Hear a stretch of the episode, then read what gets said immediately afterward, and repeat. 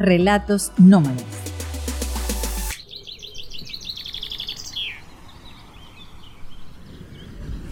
La invasión. El 6 de marzo del 2010, el Consejo Comunal de Caruao decidió invadir la Guachafita, el que había sido el hogar de mis padres durante 17 años. Esa mañana, la gente del pueblo, los que habían sido siempre sus amigos, con quienes ellos habían convivido, la señora que trabajaba con mi mamá en la iglesia, su hija, los niños a quienes mi mamá le había leído cuentos con los que ella dibujaba. Entraron con palos, pusieron una bandera, quemaron todos los árboles que habían sembrado mis padres y se declararon dueños del lugar. El argumento, la tierra es de quien la necesita. Nosotros le hemos pedido tierras al gobierno, no nos las dan, el pueblo tiene que crecer. Esto lo tomé de una entrevista que se hizo en aquel momento en el Nacional y decían, es mentira de Valentina Quintero que nosotros invadimos o amenazamos a sus padres. Ese terreno es del pueblo y de nuestros ancestros. Ellos fueron los que se apropiaron de este terreno. Inés, mi hermana, la historiadora La Sabia, estaba allí ese fin de semana. Como siempre, como íbamos a cada rato a estar allá con mi papá y mi mamá, porque era el refugio de la familia.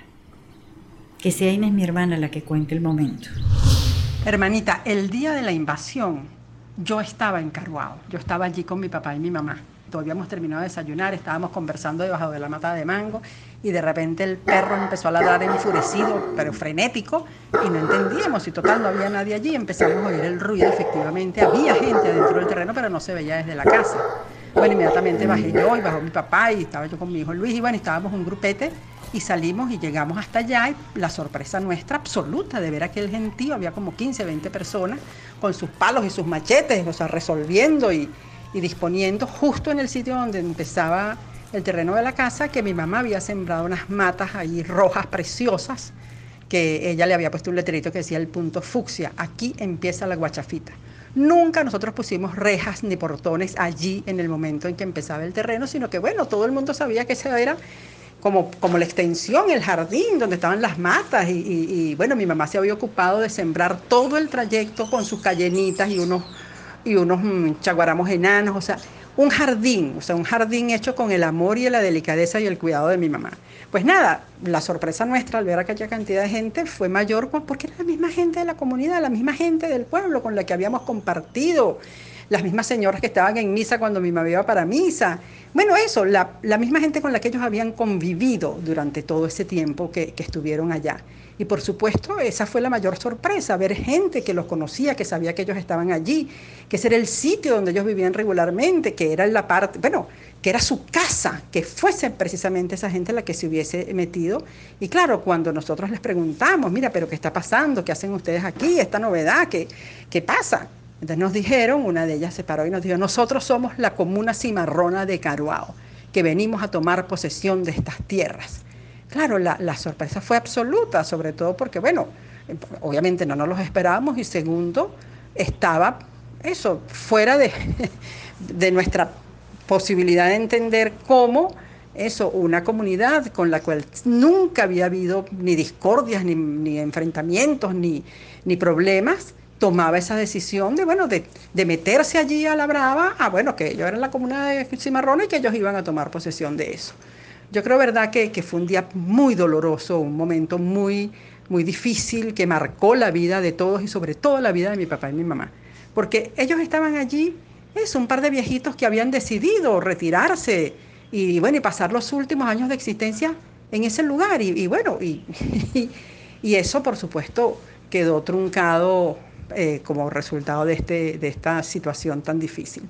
Yo sí creo que eso fue lo, más doloroso, lo más impactante, lo más duro de ese momento, ver que hubiese sido la misma comunidad la que, la que se metió pues, y la que hizo, autorizó la invasión. Pero bueno, eh, allí no hay rencor, allí lo que hay es dolor y sobre todo, bueno, la vivencia de lo que eso representó para todos nosotros y especialmente para mi papá y mi mamá. Que, que bueno, que, que habían decidido eso, retirarse para estar en la naturaleza y prolongar su existencia en ese sitio fabuloso que, representa el, que representó y que fue la Guachafita como un sitio bueno de, encuentro familiar. Caroa está en la costa de Vargas. Cuando ustedes salen de La Guaira y se van hasta los Caracas, por toda esa costanera tan bella al lado del mar, siguen derechito y pasan ese montón de pueblos. Quebrada Seca, Osma, Toda Sana, La Sabana, y por fin llegan a Carvao. Mi papá y mi mamá se fueron a vivir allá cuando, bueno, ya mi papá sentía que era el momento de retirarse. No tenía ni siquiera 70 años, tenía 60 y algo. Mi mamá todavía estaba en sus 50 y algo. No recuerdo, pero Estaban todavía bien jóvenes y decidieron irse para allá. Ariana y yo habíamos ido un fin de semana del Día de la Madre y alguien nos dijo que por allá había una parcela que tenía una casa. Mi papá y mi mamá se fueron a verla el fin de semana siguiente, mi papá llegó encantado, a mi mamá le parecía que eso era demasiado grande, pero se fueron, se mudaron y empezaron yendo como poco a poco, un fin de semana, diez días, una semana, hasta que se quedaron. Mi mamá en ese momento dijo, yo me voy a traer para acá solamente las cosas al lado de las cuales yo me quiero morir. Y así fue. Eso fue lo que se llevó. El trabajo de mi mamá allá era en la iglesia, ponía las carteleras, llevaba los recortes. Logró que abrieran una biblioteca y había un alemán que le ayudó muchísimo con esa biblioteca y bueno, yo había trabajado en la Biblioteca Nacional, en las bibliotecas públicas. Así que mi mamá se dedicó a leerle cuentos a los niños, a pintar con ellos, a introducirlos en ese universo de la lectura que para ella siempre fue tan preciado, porque mi mamá fue una cultura de la, de la lengua, una cultura de la lengua. Mi papá gozaba con un tractor que tenía era Morris, se llamaba, y tenía su cubil, el cubil de Morris, que era donde se guardaba. Mi mamá llenó todo eso de letreros, el punto fucsia, este, aquí empieza la guachafita, eh, los nombres de las matas, el sendero de las eh, matas que servían para dormir, y así fue. Creó los tés relajantes, la guachafita, que tenían malojillo, toronjil, pedacitos de canela, eh, hojitas de mandarina, todo lo que ella cultivaba del lado de allá. La rutina de ambos, salir en la mañana, caminar y llegar hasta las aguas termales. Allí se llevaban unas sillas y se iban con sus totumas y se daban baños, se mantenían perfectos, rozagantes, eh, ágiles trabajando allí en su campo. Mi mamá siempre dijo que su epitafio tenía que decir, aquí yace una mujer que se conformó con lo que tuvo. Mi mamá fue escribiendo diarios de cada día, muchísimos cuadernos. Contaba quiénes iban, quiénes la visitaban, este, lo que ocurría en el pueblo, si nacía algún niñito, si alguien se enfermaba, también los entierros. Y allá hay un cementerio que se llama La Última Lágrima. Y mi mamá y mi papá siempre decían que querían que los enterráramos allí, en La Última Lágrima, que quedaba como en una colina y desde ahí se veía el mar. Bueno, por eso fue tan tan impactante, tan, tan doloroso, tan imposible de creer que hubiera ocurrido esa invasión. Nunca olvido el día que sacamos a mi papá y a mi mamá de allá. Antonio, mi hermano, estaba allá, había ido a la Guardia Nacional, eh, se había llevado a uno, dos de los invasores, se los habían llevado presos y esa tarde, noche, que mi hermano estaba todavía allá, llegó esta gente, esta horda, los vecinos. Y dijeron, le dijeron a mi hermano, se acercaron hasta la reja y dijeron, si la guardia no suelta a quien se llevó, nosotros quemamos esta casa hoy. Mi hermano nos llamó, nos fuimos para allá. Nunca viajábamos de noche, llegamos de noche. Nos metimos por Higuerote, porque no había manera de pasar por el pueblo. El pueblo estaba encendido, la gente estaba furiosa, estaban enardecidos, o sea, no, no, no entendíamos. Y nos metimos para allá, para la casa, y empezamos a recoger todo lo que se podía recoger. Fue la primera vez, esa mañana, a las 5 de la mañana, metiendo todas las cosas en los carros, cuando yo vi a mi papá llorar por primera vez. Era el llanto de un viejo que sentía que por primera vez no podía proteger a su mujer no podía defender su hogar. Tenía que salir con el rabo entre las piernas, huyendo de lo que había sido su hogar durante 17 años. A mi mamá le costaba creer aquello, no sabía qué recoger, no sabía qué guardar, no sabía si guardar las cosas, siempre como con, con que, bueno, ¿será que, que volvemos? Y así llegamos a la casa. En una entrevista en el Universal mi mamá decía, nunca habíamos tenido señal de que alguien estuviera molesto con nosotros. Cuando salíamos a caminar todas las mañanas, nos encontrábamos a los conuqueros y sentíamos que teníamos una buena relación con el pueblo. Por eso no entendemos que haya un rechazo tan marcado hacia nosotros, incluso de querer agredirnos. La verdad es que mi mamá nunca perdió la esperanza de que la relación con Caruao volviera a la normalidad. Y así lo dijo en esa entrevista. Tomás Liendo, un señor de allá de Caruao, amigo de mi papá y mi mamá, dijo en esa misma entrevista, ¿quién va a querer venir a pasar vacaciones a un pueblo que trató tan mal a una mujer como Valentina Quintero? que se dedicó a promocionar Venezuela por años y que vendió nuestras posadas y restaurantes por más humildes que fueran. Josefa, amiga entrañable de mis padres, también estaba desolada. Ana Carlota, Tony y Valentina se portaron como familia con esta negra. A mí todo esto me tiene arrugada el alma. Este no es el mismo pueblo de hace 15 años. El 21 de marzo Dos semanas después de la invasión, el difunto presidente Chávez ratificó a mis padres la propiedad de la Guachafita. Lo hizo con una llamada telefónica a mi hermano Antonio. Que sea mi hermano quien lo cuente. Yo estaba un sábado en unas competencias de natación de mis hijos cuando recibo una llamada al teléfono y me advierten, eh, señor Antonio Quintero, sí, soy yo. Ah, esté pendiente que lo van a llamar. Y yo, bueno, ¿quién será? Vamos a ver y tal. La voz me parecía, era completamente desconocida, así que nada, me fui a un lugar un poco más tranquilo a esperar la llamada que me habían ofrecido.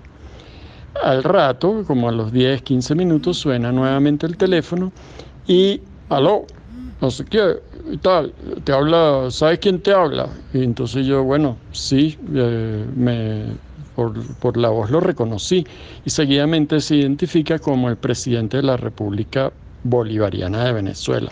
Efectivamente era Hugo Chávez Frías, que me estaba llamando para decirnos a mí y a, los que yo representaba, que eran mis hermanos y mi papá y mi mamá, que habían decidido en Consejo de Ministros o con el Instituto Nacional de Tierras, el INTI, que en aquella época el director era Juan Carlos Loyo, que habían decidido devolvernos las tierras, cosa que era un absurdo porque las tierras eran nuestras y nos estaban dando ahora una cesión o una concesión sobre esas tierras.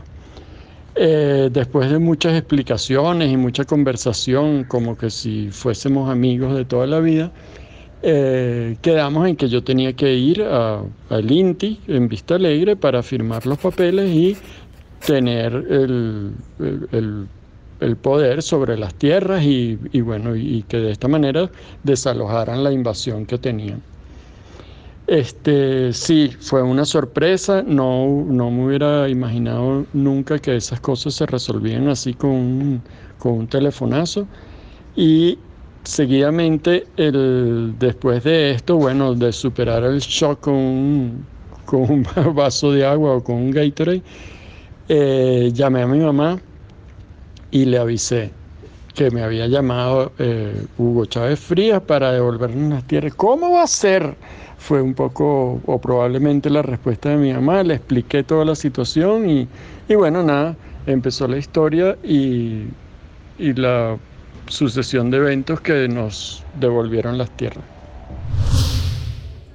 Al día siguiente, Antonio fue al INTI a buscar los papeles. Se ratificaron los linderos de siempre, las mismas 3.6 hectáreas que le habíamos comprado a Alejandro Ortega en 1993. Exactamente las mismas. El mismo plano, los mismos linderos, el río, la mata, la montaña. Ese mismo domingo 21 de marzo, mi papá y mi mamá prepararon sus maletas. Inés, mi hermana, los llevó hasta la Guachafita, su hogar desde hacía 17 años. No tengo miedo de regresar, dijo mi papá en otra entrevista. Yo no me hallo en Caracas. Hasta los semáforos me son extraños. El tráfico, la furia de la ciudad, ya no son compatibles conmigo ni con la vida que mi esposa y yo hemos tenido estos años en Caruao. Reforestaremos lo dañado, dijo también mi papá en una entrevista telefónica desde su casa. La naturaleza ayudará a sanar las heridas de la tierra, así como aquellas que pudieron abrirse con los vecinos. ¿Cómo voy a tener miedo de regresar a Caruao? A mis 85 años es mucho lo que he visto y vivido. Pocas cosas me espantan. Tampoco guardamos en nuestro corazón ningún rencor. La necesidad es mala consejera y a veces hace que las personas actúen de forma incorrecta. Pero eso no los hace malas personas. Mi papá siempre decía que cuando él vivía en Caracas iba a cruzar una calle, le decían viejo huevón. En Caruao no, en Caruao le decían abuelo, abuelito. ¿Cómo no iba a querer vivir allá? ¿Qué fue lo que hizo que Chávez ratificara la propiedad de mis padres sobre la Guachafita cuando Elías Jagua, el día anterior, desde el INTI, le había cedido las tierras a los invasores para sembrar cacao. ¿Cómo se dio ese cambio? ¿Qué pasó allí de una tarde hasta la mañana siguiente para que Antonio, mi hermano, recibiera esa llamada? Pues fue una llamada telefónica de Alicia Castro, la embajadora de Argentina, buena amiga del difunto presidente. ¿Cómo lo supe? Me lo contó ella misma, porque cuando somos periodistas queremos llegar a las fuentes primarias. Y no fue que yo la busqué, fue que se dio. Ya me lo habían comentado, a mí me parecía rarísimo. Y un día voy a la tienda de las Tarbay en las Mercedes y me presentan a esta señora y me dice, sí, yo soy Alicia Castro. Y yo le digo, ay, tú estás la embajadora de Argentina, así como no. Y le digo, a mí me dijeron que usted había tenido mucho que ver con, el regreso de la decisión de, Chávez de, de, darle otra vez las tierras a mi papá y mi mamá. Y ella misma me contó, me dijo, pues sí, desde que yo llegué a Venezuela, yo viajé con tu guía, junto con mi hija. Fuimos a muchísimos sitios. A veces nos llevamos unos embarques, pero por lo general nos salía muy bien. Una mujer encantadora. Así que yo llamé a Chávez ese domingo y le dije, Chávez, tú no le puedes hacer eso a los padres de Valentina Quintero. Esa es una mujer muy querida. Ella ha hecho un gran trabajo aquí. ¿Cómo tú le vas a hacer eso a su familia? Por lo que ella cuenta, ese mismo domingo que ella lo llamó, fue el mismo domingo en que él llamó a Antonio José, mi hermano, como ya los conté. Insólito, esa manera de manejar el país como su propia finca. Una llamada telefónica torció todo aquello. La gente en Caruao no lo podía entender porque además nos habían dicho mientras estaban allí invadiendo, nosotros estamos seguros que si Chávez llega aquí en su helicóptero, nos va a entregar estas tierras. Y resulta que lo llamó su amiga y él echó todo eso para atrás. Y devolvió las tierras y ya está. Así, de un plumazo, porque todo el país era su propiedad. Así lo sentía. Ellos regresaron. Mi papá y mi mamá volvieron allá porque bueno, ese era su hogar, eso es donde ellos querían estar, allí se querían morir, que los enterráramos en la última lágrima. Pero mi papá empezó a tener ataques de pánico, a mi mamá le dieron unos mareos, los trajimos a Caracas. Mi mamá tuvo un accidente porque por esos mareos se cayó regresando de la iglesia, aunque hay quienes dicen que fue un carro que le atropelló se perdió en su mente, tuvo un derrame, la operaron, mas nunca volvió a ser la misma. Y mi papá, que siempre fue tan fregado, tan, tan canario, decidió que él se iba a morir. Yo no sabía que la muerte podía decidirse, pero así lo hizo. Mi papá dejó de comer dejó de hablar, dejó de caminar y se murió, acostadito.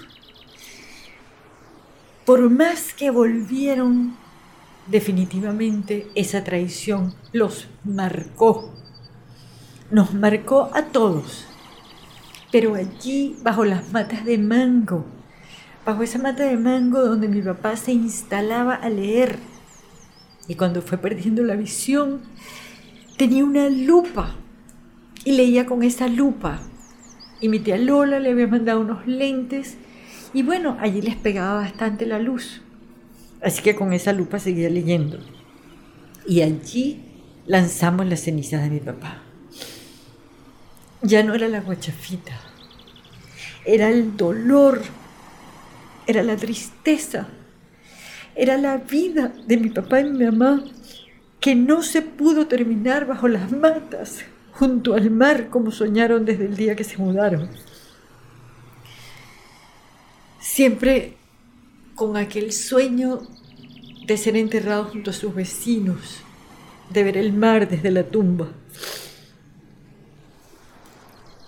Diez años después, volvimos. No quisimos volver más nunca. Habíamos decidido que eso se abandonaba, que total, para lo que había servido era para que mi papá y mi mamá fueran felices. Y así fue. Lo fueron durante muchísimos años. Ese fue el sitio de reunión de toda la familia y se celebraron los cumpleaños. Los nietos los visitaban junto con los amigos. Se hacían aquellas tenidas de 30 personas, 40 personas. Mi papá hacía sus parrillas, ahí se hicieron las hallacas, ahí se hacían las sopas, las aleas de mango, este, yo dudo que tuvieran una época que fuera más feliz que esa. Pero bueno, diez años después regresamos para constatar la destrucción, la misma destrucción de todo el país, la ruina, el despojo, el quedarse con lo que no te costó, con lo que no te duele, con lo que hizo otro. Pero caminando por entre esa ruina, el jardín de mi mamá que ya no estaba, las matas que se las había comido el monte, la invasión todavía en todo el terreno de adelante, unos ranchos maltrechos, un techo mal puesto, cualquier cosa. y seguía aquel letrero de la guachafita. Bienvenidos a la guachafita. Y cuando yo vi ese letrero de primerito en la puerta y la casa sin techo y los baños desvalijados y, y todo lo que se pudieron llevar, que se lo habían llevado, yo dije, pero aquí está el letrero que puso mi mamá. Entonces decidimos convertir el dolor en acción y atender esa propuesta de Juan Carlos Guinán y María Fernanda de Jacobe de hacer allí una escuela para aprender a hacer chocolate. Resulta que en Caruao crece tremendo cacao, un muy buen cacao, cacao criollo de las mejores cepas. Y hay bastante gente que lo siembra y se está empezando a cultivar con rigor, a recoger en la manera en que se tiene que recoger, a secar como se tiene que secar, a fermentar como se tiene que fermentar. ¿Cómo le íbamos a decir que no a María Fernanda, la dama del cacao? La mujer que está convencida que reconstruiremos a Venezuela desde ese sabor, desde esa semilla, desde ese mejor cacao del mundo. Y Juan Carlos, que hizo allí comunidades sostenibles, wow, que tiene su posada, que no hacía sino convencerme siempre de que volviera a Caruado, de que olvidara aquello que había pasado, de que regresara. Así que yo dije, bueno, vamos a convertir esta casa, este hogar, en una escuela, la escuela de chocolate La Guachafita. Porque hay que ser serios con el perdón, y no se puede perdonar de la boca para afuera. Nosotros le tenemos que devolver a Caruao esos 17 años de plenitud, de felicidad absoluta para mi papá, para mi mamá, para la familia entera. La guachafita tiene que ser nuevamente el espacio de generosidad y entrega que crearon allá mi papá y mi mamá que vuelva a tener todos esos letreros, que vuelva a recibir a la gente que ya no estará buscando las merienditas que les preparaba mi mamá. Tampoco irán a buscar el tractor para que lo sacara cuando se pegaban en los ríos. Irán a buscar esas tabletas de chocolate la guachafita. Ese es nuestro homenaje para ellos estas tabletas de chocolate la guachafita con puro cacao sembrado y cosechado en Caruago.